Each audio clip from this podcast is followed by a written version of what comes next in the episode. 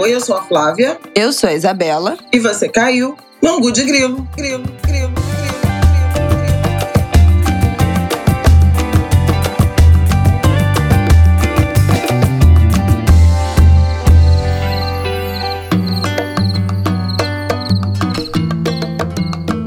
gente! Uh, boa semana, boa terça-feira para vocês. Mais um Angu de Grilo no ar, episódio 169. Tudo bem, Flavel, com você? Tudo bem, janeiro animado. Mas hoje estamos em gente, festa. Gente, hoje é meu aniversário! Hoje, segunda-feira, 16 de janeiro, meu aniversário, 27 aninhos, e aqui gravando Ango de Grilo, é? tá vendo? É muita dedicação. Como é que eu posso ter uma filha de 27 audiência. anos, Brasil? O povo fica passado. Como assim? A Flávia tem uma filha deste tamanho, ela tem 40. Ela é, uma, ela é uma, apenas uma garotinha. É, gatas, 27, comemorando neste dia 16 de janeiro. Se vocês estão ouvindo isso na terça-feira, ainda em tempo de me dar parabéns. Então aguardo parabéns da comunidade Anguler e os melhores desejos de saúde e prosperidade para minha vida. É isso. É isso que eu gostaria nesse ano. Bom, dito isto, né, já que eu tô aqui. Saúde é a minha palavra do ano. Ah, a gente ficou devendo, né, a palavra do ano. E agora a gente já entuchou um monte de tema para falar hoje. Não, mas dá pra incluir, dá pra incluir, dá pra incluir no último bloco. Vamos falar disso. Eu ainda não decidi a minha, viu? Eu tô muito relapso. Eu vou decidir hoje, nesse, nesse 16 de janeiro. Bom, vamos falar do documento encontrado na semana passada, né, com uma proposta, uma tentativa de golpe, de contestação da, da, do resultado das eleições, instauração de uma comissão e um golpe, vamos ter que falar disso. A consequente prisão do Anderson Torres, ex-ministro da Justiça. E ex-secretário de Segurança de Brasília. É, ex, né? Agora já é ex, né? Agora já é ex-secretário de Segurança do Distrito Federal. E vamos falar também do rombo na Americanas. Gente, vocês estão passados com isso? Descobriram que é de 40 bilhões. Vamos falar isso também nesse episódio. E vamos fechar então com a palavra do ano, hein, de Flávia Ol. Então, vamos que vamos. Gente, antes da gente começar esse episódio, é, queria avisar que a gente está pensando coisas novas pro Ango de Grilo desse ano, desse ano de 2023. Vamos começar a bombar ali o nosso Instagram, né, postar os cards com o tema do episódio da semana alguns cortes também, pelo menos um a gente garante ali para começar. Corte dos episódios com a gente aparecendo em vídeo nesses cortes, então uma coisa que vocês sempre quiseram. Vamos começar devagarzinho a criar nossa nossa página lá no Instagram, ter uma presença digital melhor. E a gente também está pensando em abrir um apoia-se. E aí a gente queria sugestões de vocês do que, que a gente pode oferecer em contrapartida desse apoia-se. Por quê? Nós temos uma questão com o ângulo de grilo de ter um apoia-se que é ter conteúdo exclusivo somente para assinantes de jornalismo. Isso para mim é paywall. Para mim isso é uma, um bloqueio à notícia, à informação, ao jornalismo. E eu sou terminantemente contra paywall. Ponto. No jornalismo, eu acho que não deveria ter paywall. É, infelizmente, é difícil financiar né, um jornalismo de qualidade. Então, muitos sites independentes precisam ter uma área de assinantes e tal, mas eu não quis, nunca quis, a gente nunca fez, né? Isso aqui no ângulo de grilo, por conta disso. A gente não queria deixar uma parte do conteúdo da análise jornalista só para quem puder pagar. Ah, Isabela, mas é só 10 reais. É, gente, mas 10 reais tem gente que sente diferença na vida, no mês, né? Gastar 10 reais. 10 reais é dinheiro. Qualquer dinheiro é dinheiro. Hoje em dia, principalmente. Então a gente pensou num apoia-se que tenha contrapartidas que não envolvam notícia, não envolvam análise jornalística. E aí queremos saber de vocês, papinhos de cultura, futilidades, nananã. A gente quer entender o que vocês gostariam de ter exclusivo para assinantes com a gente durante o mês, para a gente dar, dar de contrapartida. E com isso, né, esse dinheiro do apoio, essa ideia é que a gente possa pagar alguém para trabalhar com a gente, para fazer esses cortes de vídeo, para postar na nossa rede, para manter atualizado o Angu. O Tico, né, nosso editor, é uma pessoa que a gente já já está contratada, a gente já paga, então seria também um jeito de pagar, é, financiar essas outras abas aí do ângulo de grilo, para a gente conseguir entregar mais coisa, né? Então, Deixem suas sugestões lá na nossa comunidade do Twitter. O link vai ficar aqui embaixo, que a gente quer ouvir o que, que vocês gostariam, né, de contrapartida do nosso apoia-se. Bom, dito isto, quer falar alguma coisa sobre isso, Flavel? Ou vamos seguir? Não, é minha chefa que manda, minha editora.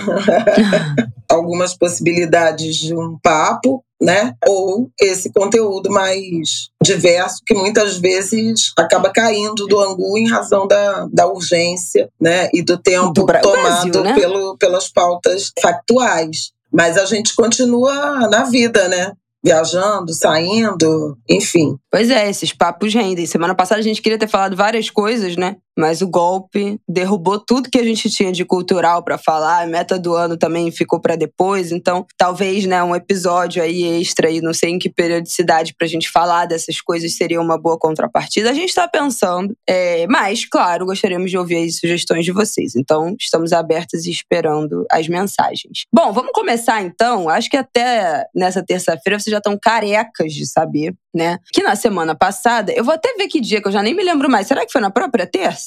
O quê? O que eles acharam do Foi na quinta-feira que a Polícia Federal anunciou que, quer dizer, informou né, que tinha encontrado uma minuta de um decreto que previa a intervenção no Tribunal Superior Eleitoral e a partir da formação de uma comissão, mas que na verdade é nada mais nada menos que uma junta militar, porque seriam 17 nomes, oito deles indicados pelo Ministério da Defesa, que no governo Bolsonaro era o general Paulo Sérgio, general do Exército, que aliás em várias ocasiões apareceu tentando se impor, né, como um poder moderador do processo eleitoral. A gente lembra disso no ano de 2022. Dois membros seria do Ministério Público Federal, que muitos dos especialistas, analistas atribuem, né, muito provavelmente a Augusto Aras e Lindor Araújo, o Procurador-Geral da República e sua vice, muito ligados né, a, a Jair Bolsonaro, muito alinhados a Jair Bolsonaro ao longo aí desses últimos anos. Teriam também dois membros da, indicados da Polícia Federal, um do Senado, um da Câmara, então a participação parlamentar nesse suposto, essa suposta engenharia, arquitetura golpista, o legislativo teria um papel bastante secundário. E um da Controladoria Geral da União e acho que da Advocacia Geral da União. Então a gente vê muito nitidamente a ideia de uma composição que remete totalmente às juntas militares que funcionaram durante a ditadura.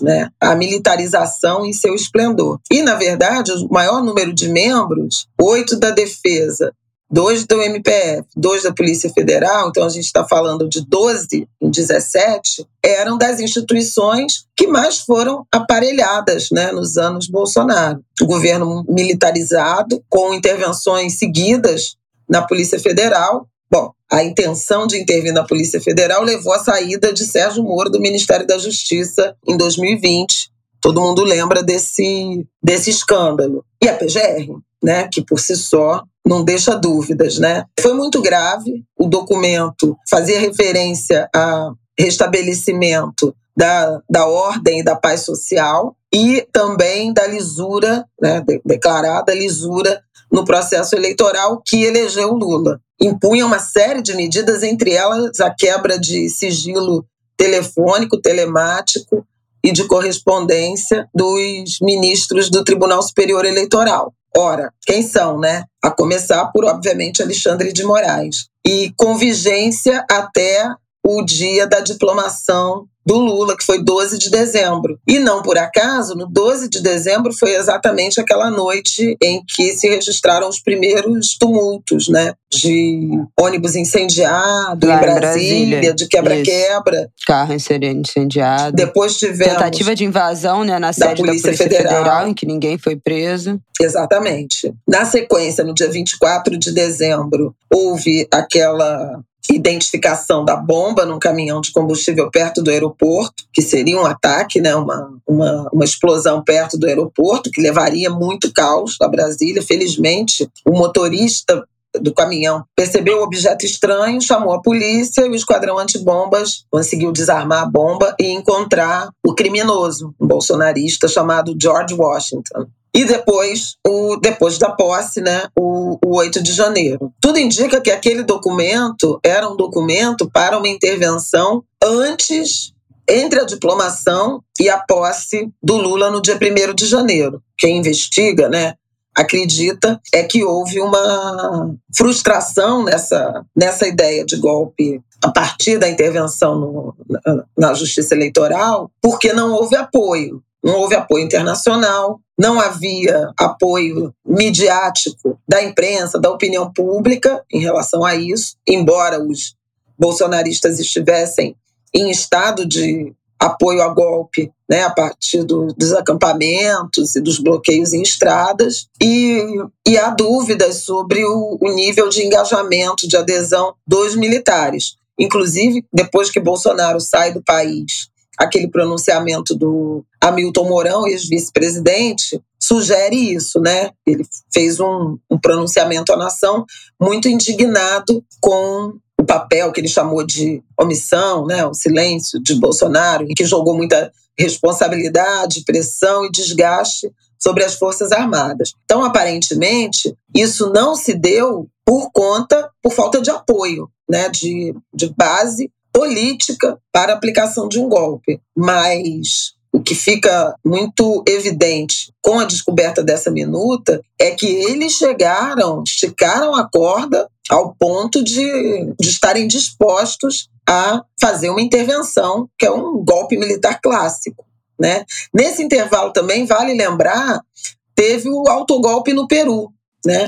que também foi frustrado, que também recebeu muitas críticas da comunidade errado. internacional, da OEA, é, do governo americano, né, todos é, chamando atenção para a democracia e para o equívoco que era o Pedro Castillo aplicar aquele autogolpe que estava dissolvendo o Congresso, convocaria eleições, intervinha também no judiciário. Então, também isso pode ter sugerido que, do ponto de vista da, da, comunidade internacional, não seria bem recebido, né? Mas foi muito grave, quer dizer, encontrar essa minuta e o, o Anderson Torres ainda estava nos Estados Unidos quando chegou a notícia, né? Circulou a notícia de que a Polícia Federal tinha encontrado essa minuta de um decreto inconstitucional e, e golpista, e ele disse que era um documento que é, como ministro, ele recebeu recebia várias sugestões, propostas, e aquilo era um documento para ser picotado posteriormente uh, no Ministério da Justiça.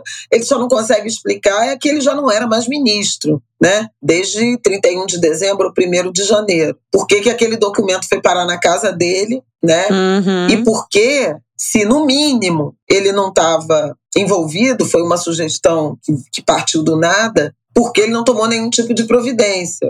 O Flávio Dino uhum. até diz isso. Olha, se eu sou o ministro da Justiça, imbuído dos poderes que atribuídos ao ministro da Justiça, que tem a Polícia Federal, por exemplo, como subordinada, me apresentam um documento, uma minuta de um decreto que é um golpe né, que é a estruturação de um golpe na, na democracia, intervenção de um poder em outro, eu daria voz de prisão para essa pessoa no mesmo momento e encaminharia para a Polícia Federal investigar. Não foi o que aconteceu. Uma das hipóteses é o crime de prevaricação, que é quando um servidor público, um funcionário público, tomando ciência de uma ilegalidade, não toma providência contra ela. A gente ouviu muito falar em prevaricação no episódio da, é, das vacinas, né, da Covid, quando o deputado Luiz Sim. Miranda, né, com aquele servidor do Ministério da Saúde, procuraram o Bolsonaro para falar da propina pedida, da ilegalidade naqueles,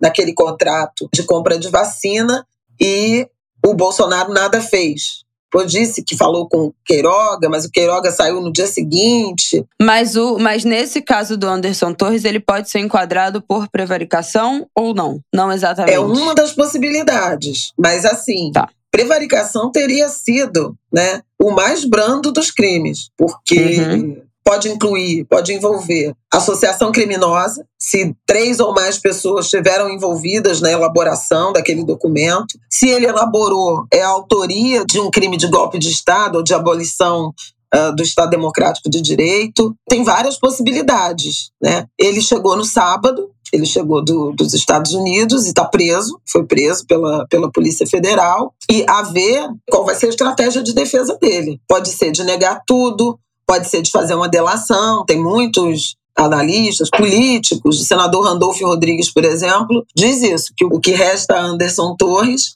é a delação premiada, né? Mostrar essa cadeia de, de comando. meu filho, se ele hablar. Mas enfim. Se ele hablar. Ele é um policial federal, ele foi durante todo esse período muito leal a, a Bolsonaro, né? Ele, por exemplo, esteve naquela, naquele pronunciamento que o Bolsonaro fez no, no Alvorada para falar daquela falsa denúncia que eles fizeram sobre inserções em rádios, né, inserções de campanha do PT, de Lula em rádios. Então, assim, ele está também inteiramente envolvido na tentativa da Polícia Rodoviária Federal de cercear né, uhum. né, o direito ao voto dos nordestinos com aquelas operações de padrão, né, de vistoria no dia da eleição, lá no Nordeste. Por que, que ele está? Porque ele era o ministro da Justiça. Tanto a Polícia Federal quanto a Polícia Rodoviária Federal eram e são subordinadas ao Ministério da Justiça. Então não haveria aquela desobediência, né, ou aquela ação de tentativa de assédio, tentativa não, né, de assédio a eleitores sem o conhecimento dele. E, obviamente, ele teria, é, se interesse tivesse, ele teria como, como impedir né, essa, essa operação, digamos assim. Então, assim, o Anderson Torres sempre foi um, um, um leal servidor a Bolsonaro e ao bolsonarismo. Quando sai do Ministério da Justiça, assume né, a Secretaria de Segurança Pública do Distrito Federal a convite do governador Ibanês. Na semana passada a gente chegou a falar sobre isso, de que, apesar de todas as recomendações, pedidos, toques, né, por parte tanto do governo Lula, já, né, de Flávio Dino, do governo Lula, quanto do Supremo Tribunal Federal, ele manteve a decisão de nomear Anderson Torres secretário de Segurança Pública. E a partir daí, ao longo da semana passada, a gente soube que o Anderson Torres assumiu no, no primeiro dia de, de janeiro. Naquela semana, ele exonerou toda a cúpula e viajou, viajou de férias, umas férias que começariam dia 9 e a tentativa de golpe foi no, no domingo 8. Então, assim, a cadeia de comando estava totalmente desmontada e deu no que deu, né? No que a gente viu. Alguma suspeita de que ele tenha encontrado Bolsonaro no, nos Estados Unidos, na Flórida, mas isso não foi confirmado até aqui pela Polícia Federal. É, mas enfim, né? Tava todo mundo lá, foi todo mundo para lá, uma coisa impressionante, uma migração para Flórida nunca antes vista.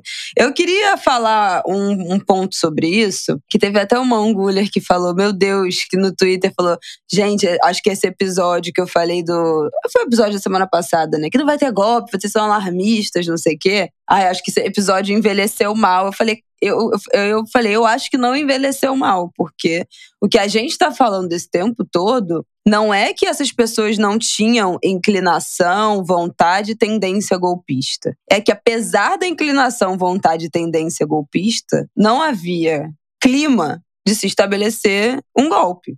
E não houve. E eu acho que nesse ponto, agora fica mais claro ainda né? E eu vi várias pessoas comentando isso, né? Estudiosos, especialistas, que o documento é a certeza de que havia um movimento golpista nesse governo, a gente não sabe, né, exatamente de quem, mas que ainda assim a gente não chegou perto de ouvir, né? A gente depois do segundo turno tinha umas, é, umas fontes falando que Bolsonaro tinha se reunido com os militares para ver o que ele poderia fazer. Teve toda essa movimentação, né? Até ele meio que é, assumir a derrota, né? Naquela coletiva que foi um tweet. Ele tentou se movimentar, ele tentou conspirar, mas ele não teve apoio em lugar nenhum. E uma coisa que eu vi é, vários especialistas sinalizarem ao longo dessa última semana, a partir desse documento, foi a importância da comunidade internacional. Eles não teriam apoio internacional para dar um golpe. E isso é extremamente importante quando você tenta dar um golpe de Estado. A comunidade internacional apoiar um possível golpe é, é um fator extremamente importante. E é por isso que a gente falou aqui tanto no Angu, no Angu, do, depois do resultado da eleição, a gente dedicou praticamente um bloco aqui para falar da importância que foi para além de imediatamente terem se reunido Alexandre de Moraes, a Rosa Weber, né, presidente do Supremo Tribunal Eleitoral, do STF, todas as pessoas, o Arthur Lira, o Pacheco, terem imediatamente reconhecido o resultado das eleições, ainda no domingo à noite, mas também os líderes mundiais terem imediatamente se pronunciado de forma oficial, reconhecendo a vitória do Lula, desejando um bom governo, enfim. Isso é muito importante. Porque um governo não, não basta que ele somente tenha ganho uma eleição, né? Se fala isso, um governo que é reconhecido internacionalmente ou não. Então, o Lula ter tido apoio imediatamente da comunidade internacional, que já defenestrava o Bolsonaro, né? Foi uma cova que ele mesmo cavou também, né? Então, assim, ele jamais teria apoio internacional para fazer absolutamente nada. Só do Narendra Modi, Erdogan e talvez acabou, Duda. Né? Tipo assim três é. pessoas. Mas Duda. o resto da comunidade internacional estava inteira, não, não exatamente com o Lula, mas reconhecendo o processo democrático. Quem ganhasse naquele caso seria parabenizado. Se o Bolsonaro tivesse ganhado com o rigor do processo eleitoral, a comunidade internacional teria reconhecido a vitória dele, como reconheceu em 2018, quando todo mundo já sabia que seria uma coisa tenebrosa esse governo. Então isso foi muito importante. Eu vi muitas pessoas apontando como algo que foi definitivo para não haver clima algum, não tinha as condições de temperatura e pressão para instaurar esse estado de defesa que aquele documento exigia. Mas fica realmente muito mais evidente como era um monte de golpista. Né? Como a gente já sabia que era. Como ficou muito claro no segundo turno, que era um monte de golpistas. As pessoas não deixaram as pessoas irem votar fazendo bloqueio físico na estrada para as pessoas não chegarem aos lugares de eleição. Então a gente passou por muitas etapas de golpismo, desde a prisão do Lula, né? Eu assisti até, nem te falei isso, que eu assisti o documentário Visita Presidente da Júlia do Ailib para Globo News documentário, tá lá disponível no Globoplay, eu acho que para quem assina o pacote com os canais e tal, tem alguma questão lá, mas eu assisti e assim, é muito transparente. A gente já agora, né, com distanciamento, depois a gente vendo a trajetória do Moro, né, que você acabou de falar, como ministro da, da Justiça, depois saiu do Ministério da Justiça e o processo anulado. E, assim, fica muito claro que o golpe começou lá atrás né? Então já se sabia. Então sempre foram pessoas golpistas que não querem jogar, como ele adora falar, né, dentro das quatro linhas da Constituição. Disputa, se perder, perdeu, filho. Mas não, prende o adversário, impede as pessoas de irem votar, cria um documento para instaurar um estado de defesa, uma comissão de regularidade eleitoral. Isso não existe, entendeu? Então, assim, não é um golpismo pontual porque o Lula ganhou. Já foi um golpismo lá atrás, quando o Bolsonaro não disputou a eleição de 2018 com o Lula. E no documentário, bom, isso é outra coisa. Isso, isso que eu ia falar agora do documentário poderia estar no nosso apoio do Ângulo de Grilo. Mas o documentário, eu fiquei assim, estarrecida. Isso é uma coisa que a gente sempre fala, é só um parêntese nessa história, na verdade. Como o PT, né, o PT, o Lula e tal, mas o PT não tinha plano B em 2018 não tinha plano B. Houve uma dúvida até o Lula ser preso, né? Até o momento em que tinha que finalmente apresentar ou retirar a candidatura do Lula, confirmar, né, ou não. Ainda tinha uma dúvida se ia ser a Glaze a candidata ou a Haddad. E foi um impasse, tipo assim, entendeu? Não sabia, não tinha um sucessor de fato treinado, apontado, escolhido, né, que tenha trilhado um caminho ali para para assumir esse, esse PT depois do Lula. Então é muito chocante você ver que ainda em 2018 o PT não tinha plano B. E aí a gente está em 2022, né? Voltamos para 2022 a eleição, não tem plano B. A gente já falou isso aqui no Angu trocentas vezes, né? Do que, que vai ser essa eleição de 2026? Quem é que vai concorrer? Porque o Lula já disse que ele não vai concorrer. Que ele não vai tentar segundo mandato. E quem é que vai ficar no lugar? E no documentário fica muito claro que, assim, desde 2017, desde 2018, não tem. Essa, essa pessoa não existe. O Haddad, infelizmente, né, foi um fracasso de voto eleitoral, uma pena, mas. E essa pessoa continua não existindo. Né? Esse. esse é, quem é que vai ficar com esse legado? Um... É, quer dizer, foi, foi derrotado, mas repara, eu acho que, que vale a pena ver sobre dois uh, pontos de vista, né? Tudo bem, ele foi derrotado pelo Bolsonaro, mas assim, o PT chegou ao segundo turno com tudo aquilo, né? Com todo o antipetismo, com toda uhum. a questão da Lava Jato, o envolvimento de petistas, a prisão, a prisão do próprio Lula. Se você faz esse retrospecto, depois do impeachment da Dilma, ninguém chegou, né? O Alckmin era candidato, Não, a Marina era candidata pedra. e chegaram completamente esvaziados. É, na verdade, assim, o Bolsonaro emerge como a grande referência, não apenas da extrema direita e da, e da direita, extrema direita que ele é, mas a direita que vai sendo atraída né, pelo, pelo campo magnético dele, pelos antipetistas, sem deixar chance para ninguém. Então, assim, o desempenho do PT é, lá em 2018 e agora continua sendo impressionante. O PT formou a segunda maior bancada na Câmara lá em 2018 e agora, né? E lá atrás tinha sido o PSL do Bolsonaro e agora o PL do Bolsonaro. Então é, é realmente um país rachado, né? Não vou me alongar aqui, porque a gente já fez essa análise em outros momentos, no primeiro, no, no segundo turno da eleição, mas entre um campo progressista que se aproximou do Lula, com maior ou menor intensidade, e um campo conservador que se aproximou do Bolsonaro com maior ou menor intensidade. Os que estão alinhados ao Bolsonaro com a maior intensidade são os golpistas. Então, assim, isso é fato. E, e uma das coisas que eu espero como resultado, decorrência dessa afrontosa tentativa de, de golpe de Estado que a gente viu no dia 8 é que alguns brasileiros e algumas brasileiras não extremistas façam um exame de consciência e entendam o risco em que o país foi posto, em que a democracia brasileira foi posta, em razão de uma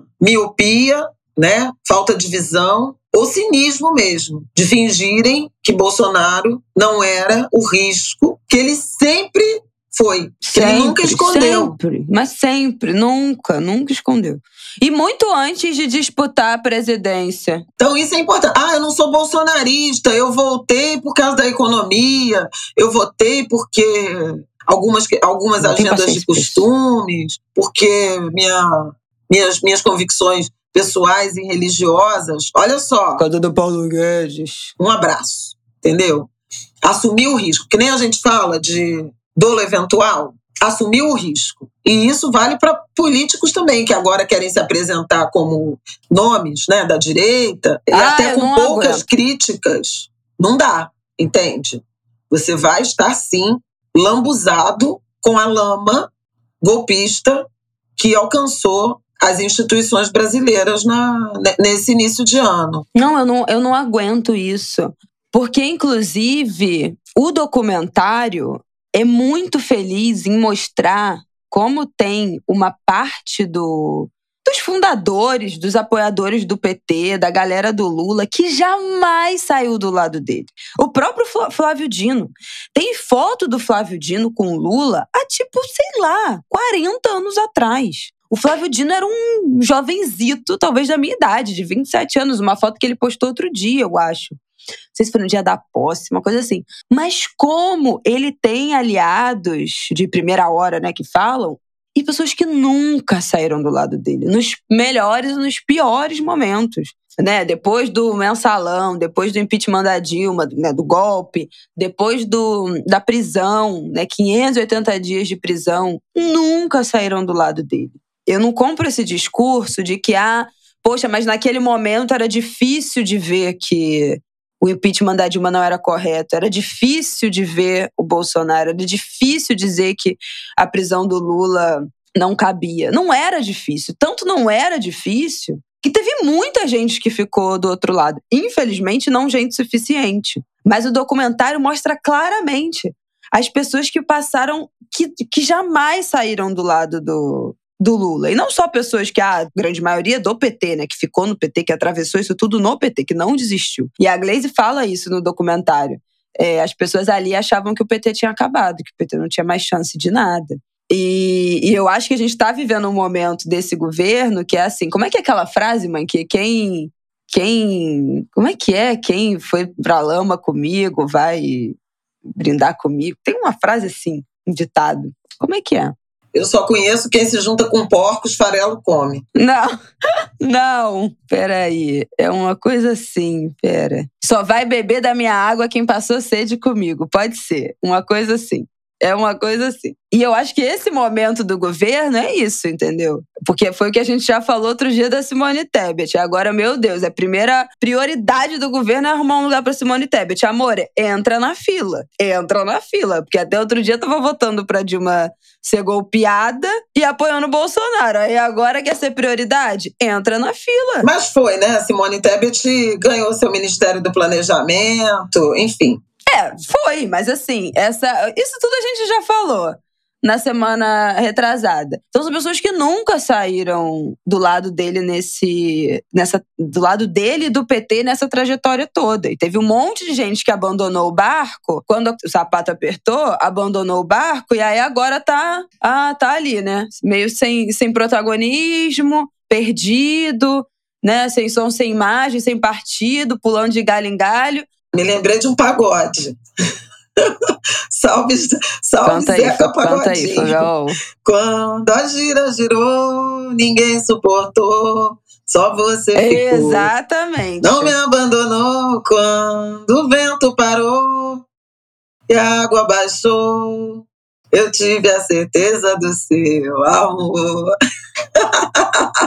É, gata. Aí agora tá todo mundo aí. Perdeu tudo morando de aluguel. É, quem, como diria Camila Frenda, quem não. Como é que é? Quem não fecha com. Como é que é? Quem não fecha com os amigos, não fecha com ninguém. A Camila fala uma coisa assim. Então, nem sei por que eu cheguei nessa história. Foi falando documentário, foi falando. Não, foi um.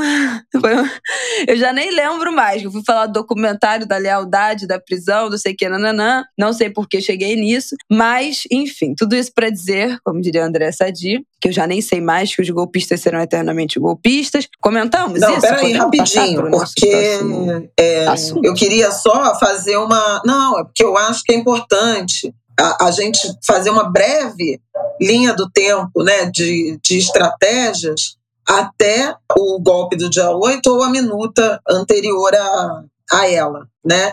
A minuta do decreto diz que o objetivo é restabelecer a ordem e a paz institucional a ser aplicado no TSE para apuração de suspeição abuso de poder e medidas inconstitucionais e ilegais levada a efeito pela presidência e membros do tribunal antes, durante e após o processo eleitoral presidencial. Então, inclusive, alcança acusa, né, diretamente o Alexandre de Moraes, presidente do Tribunal Superior Eleitoral. Mas é que quando é, tem três evidências de um documento final que é a síntese da estratégia golpista de Bolsonaro e seus aliados ao longo do processo eleitoral. A gente já falou mais de uma vez sobre o arsenal né, oficial, seja de dinheiro público, né, de orçamento, a PEC eleitoral, que instituiu uh, o aumento do, do Auxílio Brasil, nos meses anteriores à eleição, o que seria uma ilegalidade, né, uma afronta à legislação eleitoral, as próprias estratégias para reduzir o preço da gasolina. Teve concessão de, de um empréstimo consignado né, para beneficiários do BPC e do Auxílio Brasil, que inclusive foi é, suspenso, interrompido pela Caixa para nova é, análise, a gente falou sobre isso aqui. Mas, quando ele fala de restabelecer a ordem, a paz institucional, a gente percebe aquelas estratégias das manifestações, dos ataques, né, que começaram, já mencionei aqui, o 12 de dezembro com o vandalismo, o 24 de dezembro com a bomba no caminhão, o 8, óbvio, mas os bloqueios de estrada que começaram no dia, praticamente na mesma noite do resultado da eleição no segundo turno, depois as, os acampamentos no entorno de quartéis. Isso denota também o envolvimento de boa parcela dos militares, das Forças Armadas, em particular do Exército. Ao longo do ano passado, mais de uma vez, o Exército tentou Uh, se apresentar, Ministério da Defesa e as Forças Armadas, como um poder moderador da eleição. A gente lembra que em março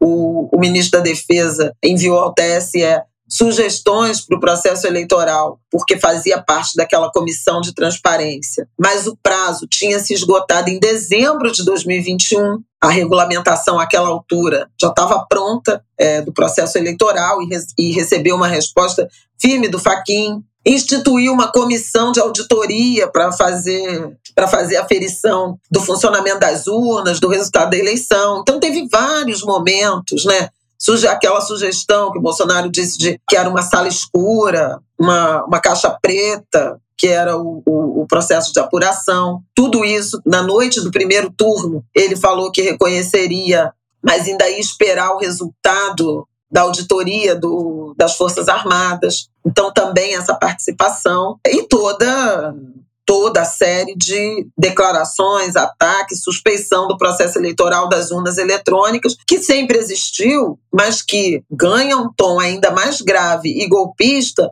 a partir daquela reunião do Bolsonaro com os embaixadores em julho. Então é importante a gente lembrar disso, porque ali era uma busca de apoio internacional para uh, eh, desqualificar o processo eleitoral brasileiro. A Isabela mencionou né, é, o reconhecimento de vários países, de líderes do mundo inteiro, já na noite do, do 30 de outubro, do segundo turno, mas antes disso, quando houve a reunião de Bolsonaro com os embaixadores, muitos governos, né, Embaixada do Reino Unido, dos Estados Unidos, União Europeia, manifestaram publicamente apoio e confiança ao sistema eleitoral, ao processo eleitoral brasileiro, refutando aquela tentativa de arregimentar apoio internacional. Então, o golpe, é, ele falhou porque não tinha alguns elementos, né, alguns uh, vértices no, no, checklist golpista para reconhecimento de uma intervenção dessa ordem né, na, numa democracia, que seriam o apoio internacional, esse reconhecimento internacional, é, o apoio da mídia, né, da opinião pública, o apoio de empresários, né, do próprio mundo jurídico, das instituições do legislativo, do judiciário e mesmo parte do empresariado né, o setor financeiro, não embarcou na aventura golpista. Não, claro que não. Porque não tinha clima. O mercado sabia que seria muito pior para a economia uma tentativa de golpe sem apoio nenhum, óbvio. Para o Brasil, os Estados Unidos deixaram claro que iam romper relações Isso comerciais. Isso também foi muito militares. importante aquela medida do Congresso americano, que a gente falou aqui, que o Congresso americano, antes do resultado das eleições, antes do primeiro turno, eu acho, né? Já tinha votado um documento que o Joe Biden assinou, Congresso americano, que se qualquer, se acontecesse qualquer coisa para que causasse alguma instabilidade na democracia do Brasil, os Estados Unidos ia romper imediatamente todos os acordos com o Brasil. Isso já é um Mona, não vá, entendeu? Isso já é um definitivo. Porque imagina o Brasil passar a sofrer sanção dos Estados Unidos, né? Criar um inimigo desse, isso não existe. Então, realmente, assim, não tinha nenhum clima. Então, eu reitero a minha opinião de qualquer alarmismo com o negócio de golpe é apenas alarmismo, porque nenhuma outra. Minha mãe já citou aqui três, quatro pontos que não foram atendidos, isso sempre teve muito claro, de que não, não havia apoio dessas, né, dessas instituições, dessas pessoas. Então, segue, segue o clima ameno no Brasil. Tem mais duas coisas que eu queria falar. Uma é o Flávio Dino falando do papel do WhatsApp. Né? Ele reconheceu, ele deu uma entrevista para Tereza Cruvinel, Rodrigo Viana e Marcelo Auler. Depois o Bernardo Melo Franco também escreveu a coluna no Globo sobre isso, mas eu achei muito impressionante o papel das redes sociais, desse aplicativo né, de mensagens instantâneas, da tecnologia nesse processo. Quer dizer, a própria construção do golpe se deu a partir dessas convocações, né? Por WhatsApp, e que se tornou real. A partir do, do virtual, se tornou real. E o contragolpe se deu também a partir do virtual e se tornou real. O Flávio Dino fala textualmente isso. Ele falou: olha, tecnicamente, do ponto de vista fático, houve um golpe. Não, não, não dá para dizer isso do ponto de vista jurídico, porque nenhum dos, dos chefes de poderes entregou, né, perdeu suas funções, mas do ponto de vista fático, houve um golpe porque, num determinado momento do domingo 8, as sedes dos três poderes da República foram ocupadas pelos, pelos golpistas. E aí ele diz que estava no gabinete dele, o Lula estava em Araraquara, acompanhando lá a tragédia de, de chuva, e aí ele mandou a minuta do decreto de intervenção federal na segurança pública do, do Distrito Federal, a partir da conclusão de que a polícia eh, nada fez para evitar da, da, participação lá do, do governo do Distrito Federal na área de segurança. E o Lula falou: Meu Deus, Dino, mas como é que eu vou assinar isso? Eu estou aqui longe, tem que numerar o decreto. E ele diz: Presidente, não há tempo. O senhor assine isso, tire uma foto e me mande. E aí o Lula fez isso, ele pegou aquele documento e entregou para o Ricardo Capelli, que é o interventor, e falou: agora você assuma uh, o comando da, da segurança pública do Distrito Federal. E ele falou: mas é assim? É, assim. Aqui está o decreto, a decisão do presidente da República. É absolutamente impressionante como a tecnologia foi determinante para essa resposta ao golpe. Depois ele fala de outras questões, o judiciário, porque a destruição no Supremo foi muito maior, então ele acha que a resposta do Supremo Tribunal Federal, que inclusive o plenário vem confirmando as decisões de Alexandre de Moraes, que eu até comentei na semana passada, que ele afastou o governador de ofício, né, sem, sem que a AGU e os senadores que encaminharam petições tenham pedido o afastamento do governador objetivamente, mas o, o Supremo Tribunal Federal, por maioria, referendou essa decisão e tem referendado. O próprio Bolsonaro já está, a partir do pedido da PGR, vejam vocês, de Augusto Aras, incluído no inquérito desses, desses atos golpistas do domingo passado. Então, são questões importantes, mas que se tornaram reais, respostas reais, né, objetivas dos poderes da República a partir de uma decisão tomada via tecnologia. Eu achei isso muito impressionante. A outra coisa que eu acho até que ao longo do tempo a gente deve desenvolver mais é o perfil dos golpistas, são basicamente adultos, né, entre 40 e 59 anos, é nessa faixa etária, quer dizer, gente adulta madura, mas tem uma parcela muito grande, nada desprezível, de idosos, né? Tanto que dos quase 1.500 presos, 600 foram liberados porque eram idosos ou mulheres com filho pequeno, é, ou pessoas com comorbidade, seguindo lá o, os direitos, né, os direitos humanos. Isso é interessante também. Tem uma coluna que o Tiago Amparo escreveu, que eu acho que vale a pena a gente compartilhar, chamando atenção para isso. Olha, legal, agora vocês estão reivindicando direitos humanos, né? Nós estivemos sempre aqui para garantir, né, os direitos humanos de todo mundo que fosse preso, mesmo golpistas, mesmo golpistas de extrema direita. É super importante porque traz as premissas ali de, de direitos humanos. Mas eu li um fio que eu acho até que está compartilhado aí no nosso no nosso WhatsApp do, do Angu, Bela, falando. Não, no Twitter não, não tá no nosso grupo mesmo, para de repente a gente compartilhar. É.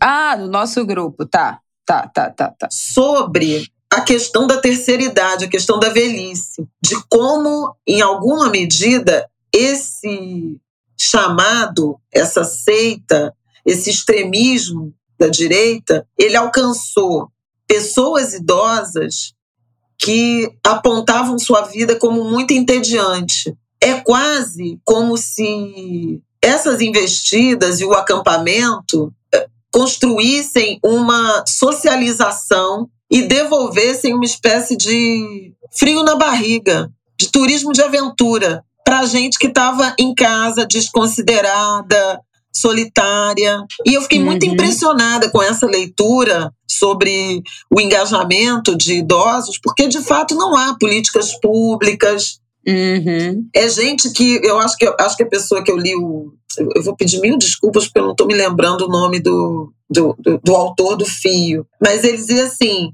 eles não querem só ir para Poços de Caldas, Caldas Novas, sabe? Essas instâncias de, de turismo de idoso, águas quentes, não sei o quê. Entendeu?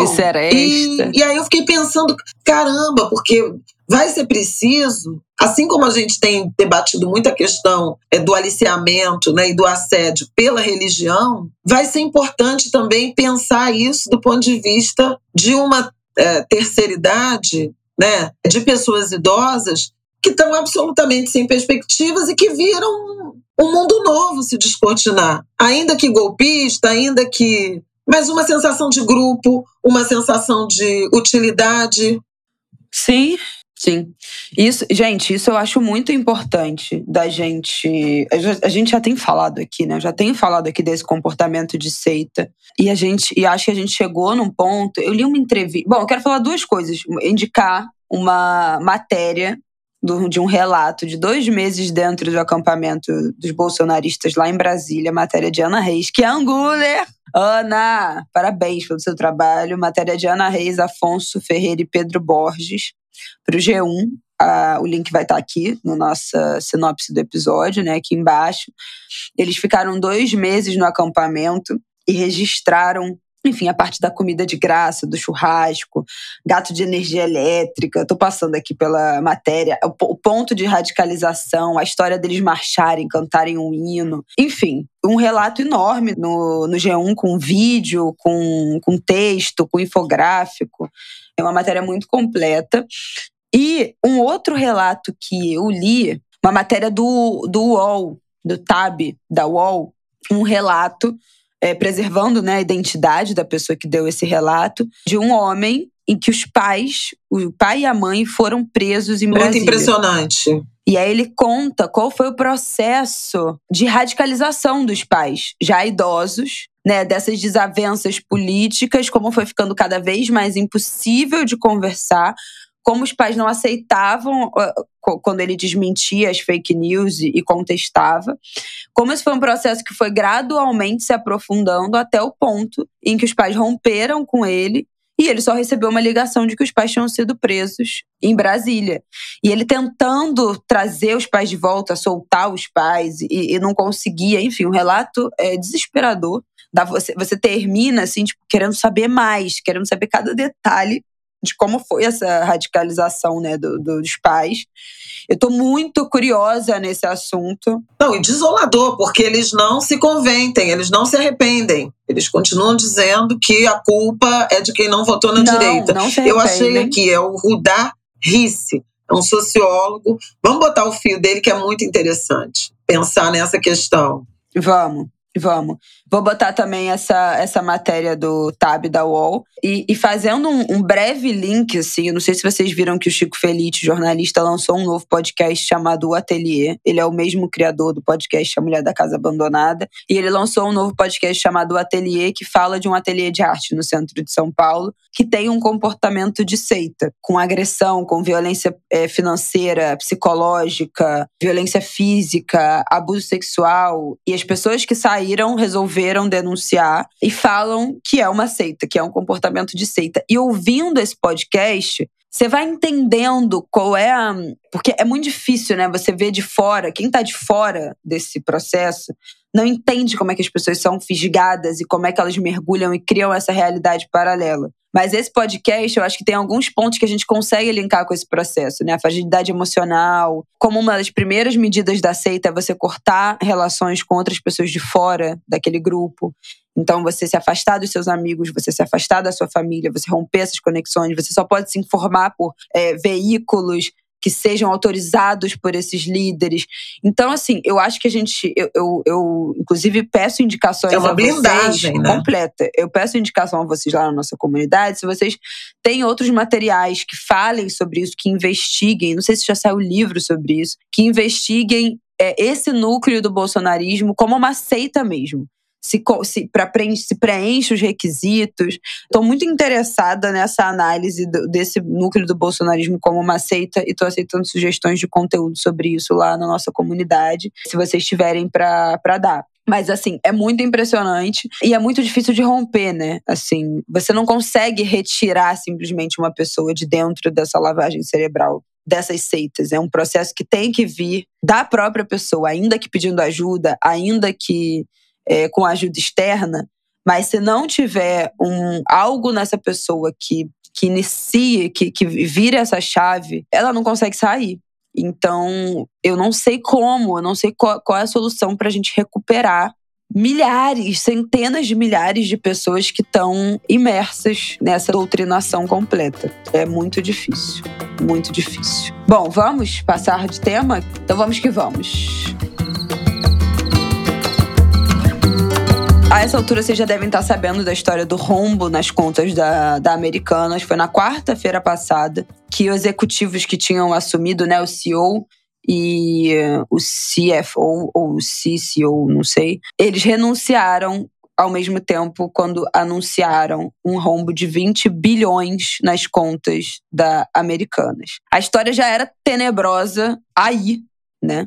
Aí, porque quem acompanha a rede social sabe o tamanho do investimento que a Americanas tem feito em propaganda, em publicidade, em espaço publicitário. Então, assim, você vê que é uma empresa que está surfando. A imagem que dá é uma empresa que está surfando no dinheiro. Que, assim, que tem dinheiro para dar e distribuir, em crescer a marca, comprando marca, Ame Digital, lançando marca, Submarino, Shoptime. Eles compraram tudo. O Grupo Americanas é um grupo enorme, né? Que tem várias marcas dentro desse, desse grupo. E a impressão é que uma marca que é a grande marca com grana e crescendo em franco crescimento nos últimos anos. Inclusive, uma das maiores patrocinadoras do Big Brother comprou a cota de 105 milhões para ser uma das patrocinadoras é, Big, né, uma das três maiores do, do Big Brother, que está começando nessa segunda-feira a nova edição, BBB 23. Então foi muito estranho né, você vê uma marca que está crescendo tanto, do nada um rombo de 20 bilhões. Bom, tudo que está ruim sempre pode piorar, porque, na verdade, uma reavaliação dessas contas descobriu que o rombo, na verdade, é de 40 bilhões. Imediatamente, as ações da Americanas, óbvio, despencaram, né, desde a da quinta-feira, dia seguinte, né, que descobriram isso, esse rombo. Na sexta-feira, já os executivos da Americanas se reuniram com a equipe do Big Brother e tiraram a Americanas de patrocinadora, patrocinadora master, né, do, do BBB, então saíram desse patrocínio. Não porque economizariam, né, tá, tá devendo 40, economizar 40 bilhões, economizar 100 bilhões não dá. Mas eu acho que, né, por uma, uma questão de imagem, você tá com um rombo absurdo, uma instabilidade absoluta na empresa. Tá lá Americanas Mercado lá no Big Brother, não dá, né, fica feio, fica constrangedor. Então se retiraram do patrocínio master do Big Brother. E aí começam a surgir os bastidores, né? Os diretores antigos tinham saído, os diretores antigos, os executivos da Americanas tinham vendido todas as suas ações semanas antes do rombo ser descoberto e anunciado. Esses executivos venderam suas ações, lucraram é, 250 milhões de reais com essas vendas antes que as ações despencassem. E a outra coisa que aconteceu, você fala da Americanas e depois eu volto para falar do Nubank, que é uma consequência dessa, dessa cagada. Então fala aí, comente, comente. Bom, é a história de uma empresa que do ponto de vista da, do desempenho né, das ações na Bolsa de Valores, ela virou pó. Né? Em um ano, se a gente for analisar quanto as ações custavam no ano passado ao longo do ano passado, né, em 12 meses, elas passavam, se encostavam, chegaram a passar de 37 reais. E nesse momento em que a gente está se falando, está abaixo de dois reais. Então, assim, foi uma queda é, muito vertiginosa, uma queda fortíssima, que alcançou principalmente a semana passada, teve uh, o dia lá na quinta-feira que as ações fecharam em quedas de 77% naquele dia. Meu Deus! E hoje, a gente está aqui falando segunda-feira, meio do dia, está caindo 37%. Então, assim, que aí já já estava em dois reais e pouco, tá? 1,90, 1,80, mas para ter a noção uh, do tamanho, da surpresa que foi, no primeiro momento, inclusive alcançou outras empresas da, dessa área de varejo, né? Com com é, ações, em, ações em bolsa. E nesse momento, porque o Big Brother para Americanas é a, é a grande exposição da marca, né? Virou um ícone dessa, enfim, dessa venda de capital, de marketing da marca, de venda de imagem da marca. Americanas já se integrou ao Big Brother, que todo mundo ouve o Americanas e, e completa automaticamente mercado por causa do Big Brother, que virou um programa também, né, de um engajamento que desde a pandemia, né, desde aquele Big Brother da pandemia de 2021, o Big Brother ganhou outra dimensão nas redes sociais, na cultura, no espaço que tem na televisão, né, programa no horário da tarde, programa no, nos canais fechados, na internet. Então, assim, ganhou, tudo ganhou outra dimensão. Então, eu acho que, especialmente no momento em que isso foi revelado, Talvez fosse o grande momento de ganho de capital da Americanas com essa exposição de três meses do Big Brother. E afundar dessa maneira né, a ponto de ter que se retirar dessa, dessa exposição, isso é definitivamente, assim, eu acho que não estava no, no radar, né?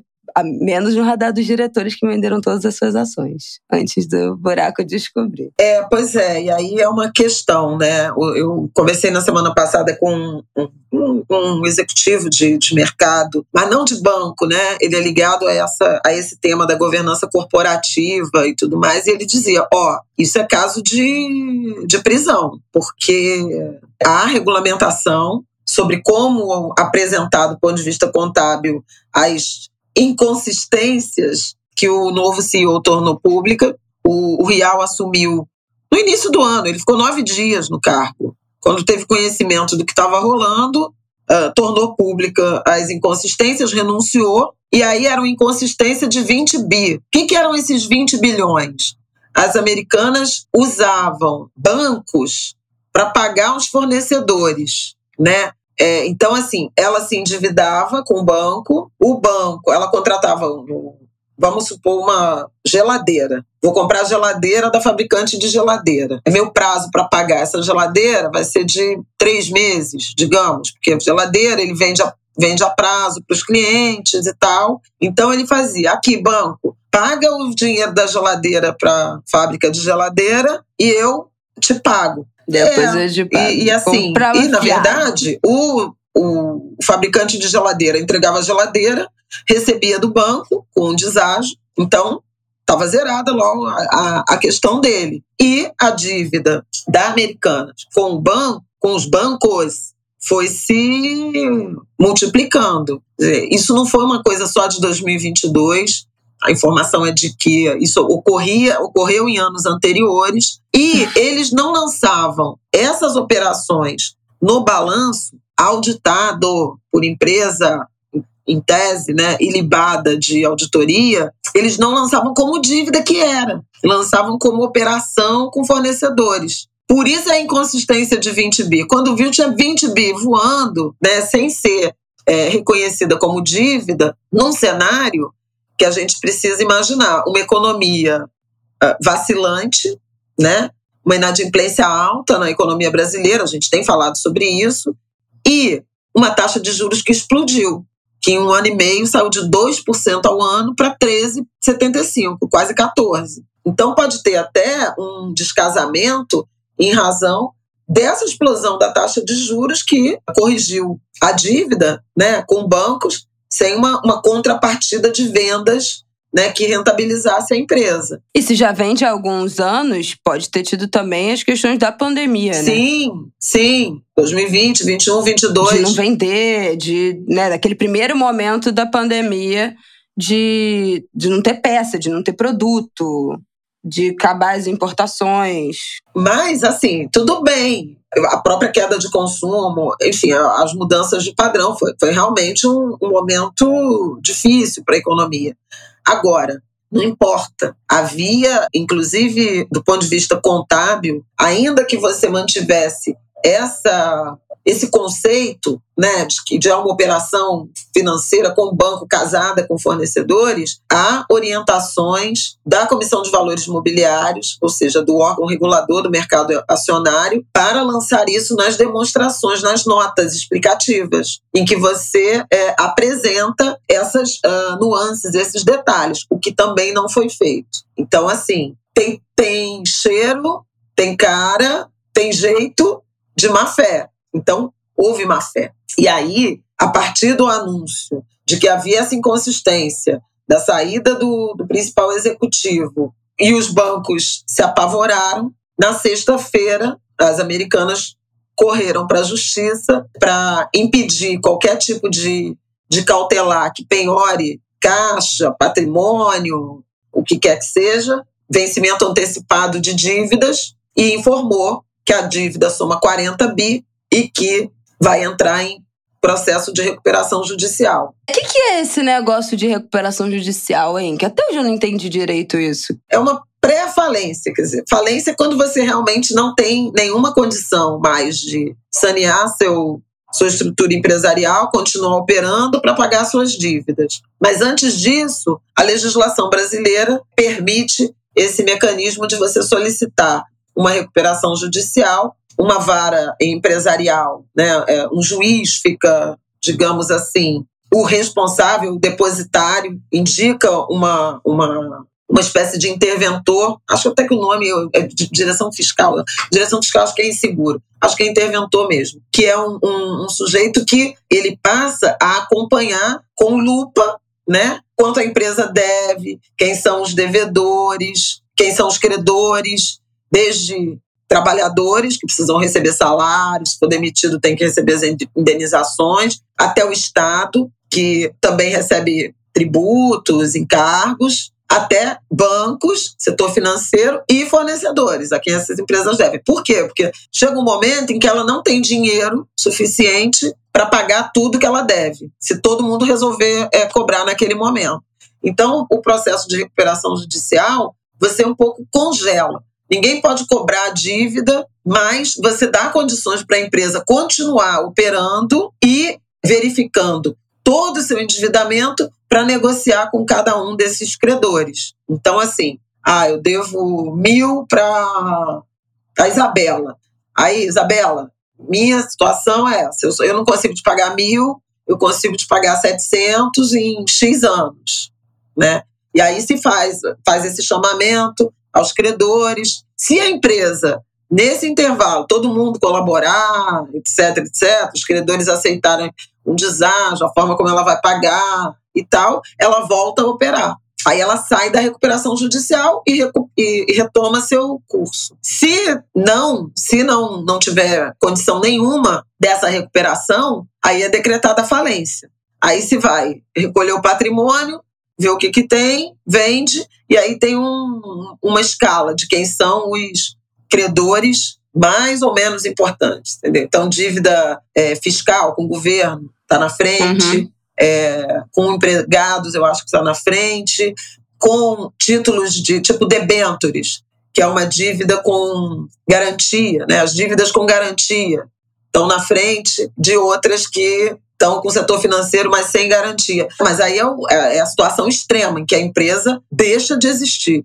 Já aconteceu com várias varejistas e com bancos também, ao longo de algumas crises brasileiras. A Mesbla é uma empresa que, na época, nem tinha essa legislação da recuperação judicial, mas que desapareceu. Uh, o Mapping, Casas Pernambucanas, do que, que a Americanas precisa com esse tamanho de dívida? De um aporte de capital, de um aumento de capital de, de dos seus acionistas botarem dinheiro. Né? Só que a empresa tem um capital pulverizado, não tem mais um controlador, tem, uma, tem um grupo dominante, que são os três sócios da Ambev, Embev, né, da 3G, é, Jorge Paulo Lemon, Beto, Beto Sicupira e Marcel Teles, são os três homens, três dos homens mais ricos do Brasil, com estratégias muito agressivas sempre de negócio, de compra uma empresa, funde com a outra. A própria Americanas comprou a Shoptime, comprou Submarino, né? Houve uma, uma imensa fusão disso para ganhar escala. Mas jamais se imaginou, e hoje está uma briga enorme nessa segunda-feira,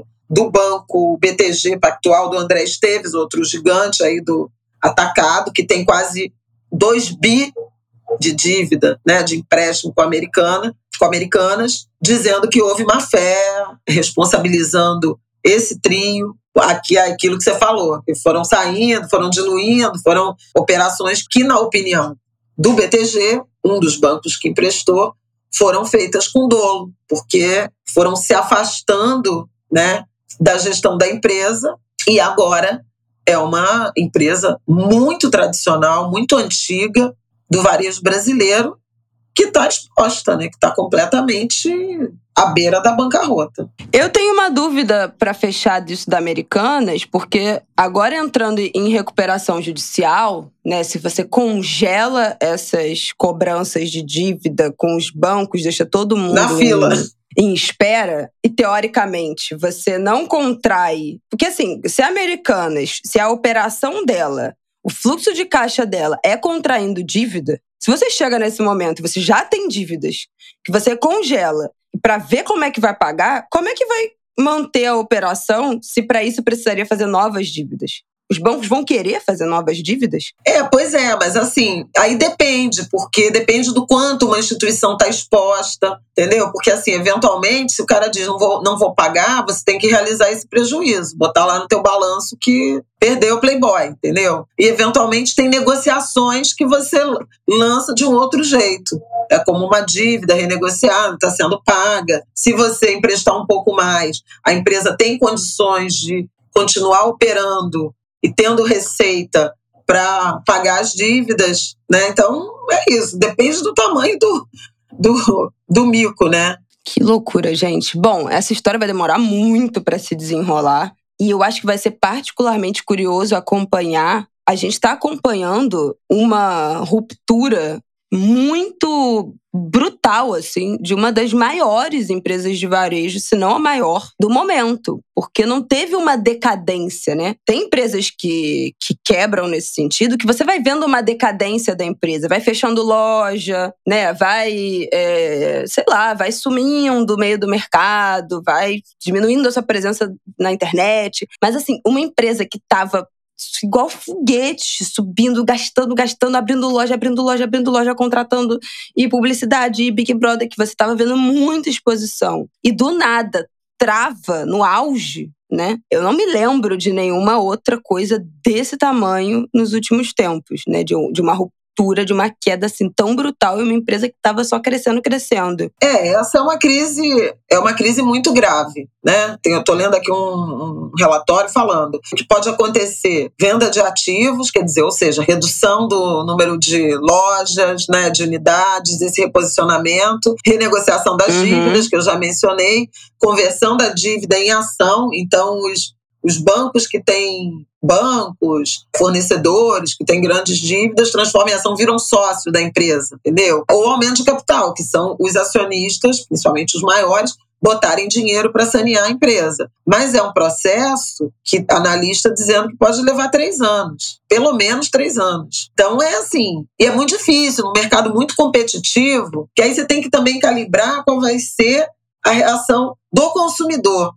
Né? Como é que vai funcionar uma decisão de, de, de, comprar na Americanas e toda a rede que ela engloba a partir disso? O consumidor pode falar, ah, mas e se não me entregarem? E se, né, se começar a faltar produto, entendeu? Sim. Aí ela vai perdendo participação de mercado, um mercado muito competitivo. E, obviamente, que as concorrentes estão aí para isso, né? Exatamente. E nisso do Big Brother, imediatamente, na mesmo dia que a Americanas anunciou sua retirada do patrocínio, Magalu e Mercado Livre já ofereceram proposta, mas o Mercado Livre chegou primeiro e pegou. Vão ser três meses de uma lavagem cerebral de Mercado Livre como a gente teria da Americanas no Big Brother. E o Mercado Livre cresceu absurdamente é na pandemia. Eu fiz um trabalho de publicidade com o Mercado Livre na, em 2021, se eu não me engano, e eu tive uma reunião com é, gestores e tal, né, para enfim, esse briefing de, tra de trabalho. E eles falaram os dados de crescimento, uma coisa assim, estratosférica nesse ano da pandemia, que ninguém podia sair de casa para comprar as coisas, né? De compra de galpão, de entrega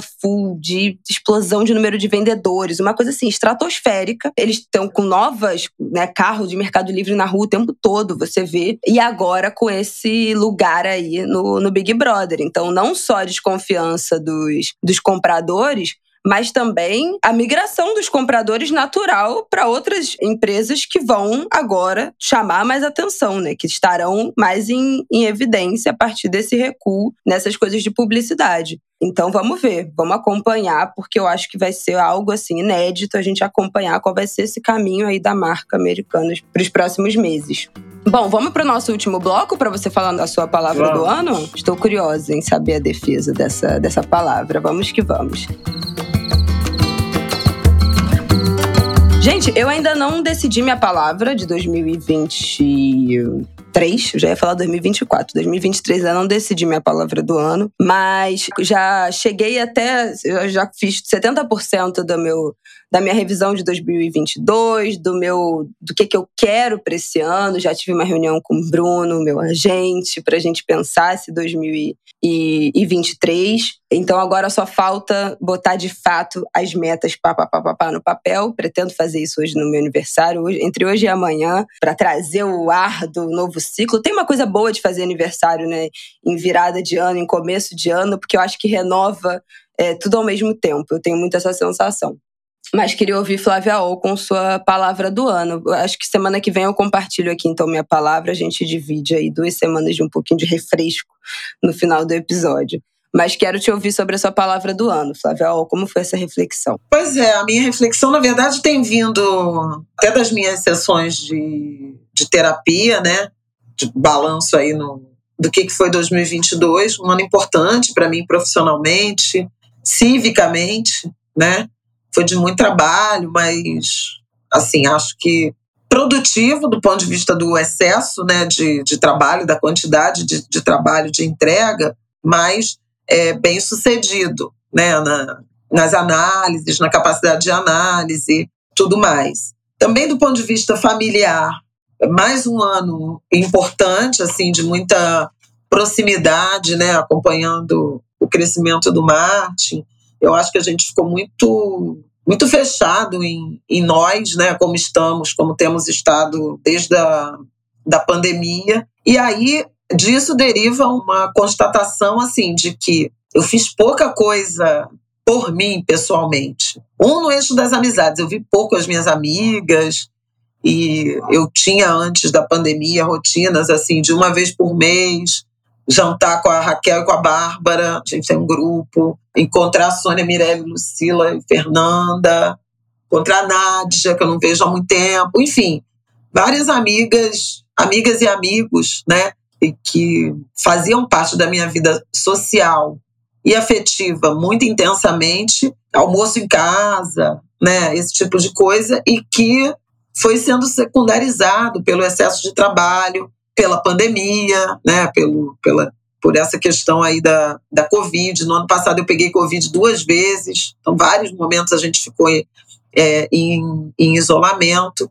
E aí foram esses dois eixos de decisão, resolução de ano novo, que um envolve eu dedicar mais tempo às minhas amigas, principalmente, à minha vida social, afetiva, extra família, mas eu botei a saúde como a palavra-chave, porque eu realmente me, me descuidei, né? É, nos últimos anos. Eu engordei, é, a gente já falou aqui umas outras situações, né? De beber, de beber mais do que eu acho que eu deveria, enfim. Estou é, atrasada com vários dos meus exames, peguei Covid duas vezes, quero fazer um check-up em razão de possíveis sequelas que sejam invisíveis ir ao oftalmologista, porque eu acho que a minha visão teve inclusive uma, uma, uma sequela de, da própria Covid, que eu fiquei com a vista muito embaçada na segunda vez que eu tive Covid. Retomar minha atividade física, que eu até comecei, recomecei na semana passada, voltei a fazer, fiz minha primeira caminhada na, na sexta-feira. Então, assim, é um pouco isso, me olhar um pouco mais. Eu não estou feliz com o meu corpo, não estou feliz com um distanciamento forçado de pessoas que eu, que eu amo, que eu gosto, de quem eu preciso. E, enfim, não estou ficando mais nova, né? E tenho muitos projetos pela frente projetos de médio e longo prazo. Então, assim, não quero ficar doente, não quero né, é, perder capacidade produtiva, vigor. Então é um pouco esse o, o meu objetivo, mas eu decidi a saúde primeiro, porque sem ela não tem nada, né? Então é um pouco isso. Quando eu voltar de férias, porque agora já não dá mais tempo. Esse fim de semana eu tenho duas, tenho três viagens seguidas. Uma, uma loucura que eu fiz, talvez nessa vibe aí de recuperar o tempo perdido. Vou viajar para Belo Horizonte. É. 50 anos em Vou viajar para Belo Horizonte, para, se Deus quiser ver a estreia do Paulinho no Atlético Mineiro. Depois eu vou para São Paulo, porque duas amigas fazem 50 anos e vão comemorar. E aí já junta um pouco. Vou com mais duas amigas. Então, assim, vamos três mulheres viajando juntas, só nós, para uma festa de outras duas amigas. Então, acho que vai ser legal. E depois vou para Bahia, aí com meus 12 dias de férias que eu tiro a partir de 1 de fevereiro. Vou para Bahia com a família, mas por, pelos primeiros cinco dias, e depois eu vou ficar mais uns dias sozinha. Então, também um pouco para ler, sabe? E aí, assim, é saúde, mas num sentido bem amplo, né? Física, mental, espiritual, né? Retomei meus rituais religiosos presenciais, que também ficaram prejudicados nos anos da, da pandemia. Então é isso, é esse é esse eixo de tentar e conseguir privilegiar a saúde. Amei. Eu te apoio integralmente nisso, especialmente no, no exercício físico, né? Porque acho que nos últimos anos você tem sentido mais, né? Dor no joelho, dor na lombar, umas dores pontuais, assim. Então não é só realmente uma, uma questão estética. E eu sou uma pessoa que tem muitas questões de articulação. Né? Eu tenho hérnia de disco desde os 16 anos. Então eu sei como uma, uma dor na coluna, um problema de coluna é incapacitante. Então, é, eu negligenciei, né, por, por alguns anos, os últimos anos, eu fiquei parada também, desde os 21. Eu fiquei uns 4, 5 anos sem fazer nenhum tipo de atividade física. E isso me custou. Senti muita dor no final da gravidez e no, e no pós-parto. Eu fiquei entre um mês e meio e dois meses, entre as minhas duas últimas semanas de gravidez e um mês depois do Martin nascer, com muita dor no, no, no ciático na maternidade, no pós-parto. Então, eu sei como essas dores são muito incapacitantes. Então, né, ver pessoas que estão que, eu, que eu tô vendo que estão com dor e estão negligenciando essa dor é algo que eu fico tipo, cara, não precisa chegar, entendeu? Num ponto que você não vai conseguir andar para você né, finalmente tomar uma atitude. Então, eu te apoio muito nessa decisão, especialmente das atividades físicas. Eu voltei a fazer atividade física em setembro de 2021, malhei ano passado o ano inteiro, regularmente, de duas a três vezes na semana. Para mim foi muito importante. E aí eu acho que dentro disso que você falou, né, pensar a saúde como algo mais global, para mim a grande vantagem, a grande, o grande ganho da atividade física nesse um ano e meio aí quase, né, que eu tô realmente regrada, um ano e quatro meses, não é nem o ganho físico, porque eu acho que é, tudo bem, não senti dor e tal, mas não foi nem o ganho estético, porque eu não né, não, não emagreci, não mudou tanto assim meu, meu corpo nesse tempo, mas foi a sensação de eu conseguir, nesta semana, dedicar duas horas única e exclusivamente para mim. Para fazer uma coisa que foi para mim. Que não foi pro Martin, que não foi pro trabalho, que não foi pra minha casa, que não foi pro Rafael, que não foi pro Ango de Grilo, que não foi para minhas redes sociais, que foi somente para mim. Essa para mim foi uma sensação no ano passado extremamente importante depois de um 2021 que eu tinha sido engolida pela maternidade, né, que eu quis ficar um ano inteiro com o Martin em casa, comigo, sem babá, trabalhando em casa com ele, sem colocar na creche nesse primeiro ano, ter criado uma rotina em que eu consigo dedicar duas horas por semana para fazer algo somente para mim e que para mim são inegociáveis. Inegociáveis. Às vezes o Bruno fala: vamos marcar uma reunião é, segunda-feira às três e meia da tarde, não posso, que é o meu horário com o personal. Eu não desmarco, não, não existe nada que seja mais importante para mim do que esse horário. Então, isso virou a minha prioridade número um. Todo o resto eu encaixo em outro momento. Esse horário, para mim, é inegociável. É, e isso é muito importante. O efeito que isso tem na minha é, pessoalmente, de saber que eu consegui dedicar uma hora para mim, independente se eu vou ganhar peso, se eu vou ficar sarada, se eu vou não sei o quê, mas que é um horário que eu me priorizei, para mim foi muito importante nesse último ano. Então, eu acho que esse foco né, em saúde, de se alimentar melhor, acho que você precisa voltar a se alimentar melhor, fazer exercício e tal, mas especialmente dedicar um momento que seja só para você, que não seja para o trabalho, que não seja para né, para tarefas outras, compromissos outros, mas seja simplesmente para o seu lazer, eu acho que você merece, eu acho que vai ser muito bom, muito importante nesse ano. Estou disposta a te apoiar no que for preciso nesta jornada. Tá, Flávia, oh, adorei, adorei que essa é a sua palavra. Acho muito importante depois desses anos que você esteja voltando essa prioridade para si. E é isso. Acho que minha palavra vai. É, depois de um ano que a minha palavra foi lazer, né? Ano passado foi lazer, descanso. As minhas decisões foram muito orientadas para isso. Foi um ano que eu priorizei viajar, que eu botei o Martin na creche para eu ter meu momento de descanso durante o dia também, para além do trabalho, que eu não fiz grandes movimentos bruscos de trabalho, que eu quis priorizar outras coisas. Eu acho que esse ano vai ser o ano que eu vou mergulhar em trabalho e essas mudanças, né, no ângulo de grilo, não mudanças, né, mas esses acréscimos no escopo do que é o ângulo de grilo nesse projeto, nessa vida, tem a ver com isso.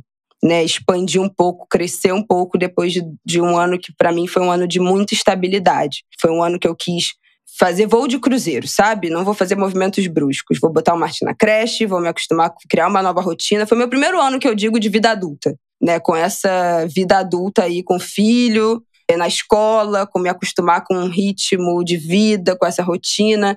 Então, acho que foi um ano dessa estabilidade para agora, entendendo como isso se deu, voltar a fazer grandes movimentos. Então, acho que o meu ano de 2023 vai ser muito focado nessa expansão aí dessas, dessa vida profissional, dessa carreira de novo. Ainda não defini a palavra, mas com certeza vai ser algo nesse sentido. Então vai ser um ano que eu vou, depois de criar essa minha rotina, criar minha base, expandir agora, voltar para essa expansão de novo. Estou animada. Estou bem animada. É isso. Gente, mais um Angu de Grilo no ar, tá entregue? Entregamos? Falem pra gente lá na nossa comunidade do Angu de Grilo, com a palavra dona. Tô, tô demandando um monte, né? Coisa do Apoia-se, conteúdo sobre a seita bolsonarista e agora a palavra seja, do tá ano e as metas do ano de vocês. Tô querendo saber muito isso. Pois é, gente, eu já comecei esse ano no gás. E lembrando que essa história da palavra do ano vem do Estamos Bem, um podcast que eu amo, da Bárbara e do Tiago, Bárbara dos Anjos e Tiago Teodoro que a Bárbara todo ano escolhe uma palavra do ano. E eles fizeram um episódio nessa virada do ano falando sobre isso. E então eu já abracei, agarrei totalmente essa ideia da, da Bárbara. Vão lá ouvir esse episódio do Estamos Bem, todos os outros, é um podcast que eu amo. E aí já tô replicando aqui com vocês, Angulers. Então, curiosa para saber a palavra do ano de vocês e que a gente tenha um 2023 próspero. Feliz ano novo, gente. Meu então, aniversário, meu ano tá começando agora. Viva a democracia! É isso. É, pois é, vamos apagar, né, aquilo ali, pelo amor de Deus, vamos zerar de novo esse ano. E é isso, galera. Boa semana para vocês. Terça que vem estamos de volta. Bom final de semana. Aproveitem que o sol voltou no Rio de Janeiro, um calor de 50 graus, literalmente. 50 graus de sensação térmica. Vão aproveitar um pouquinho desse sol, se possível. Tá bom? Beijo, beijo. Terça.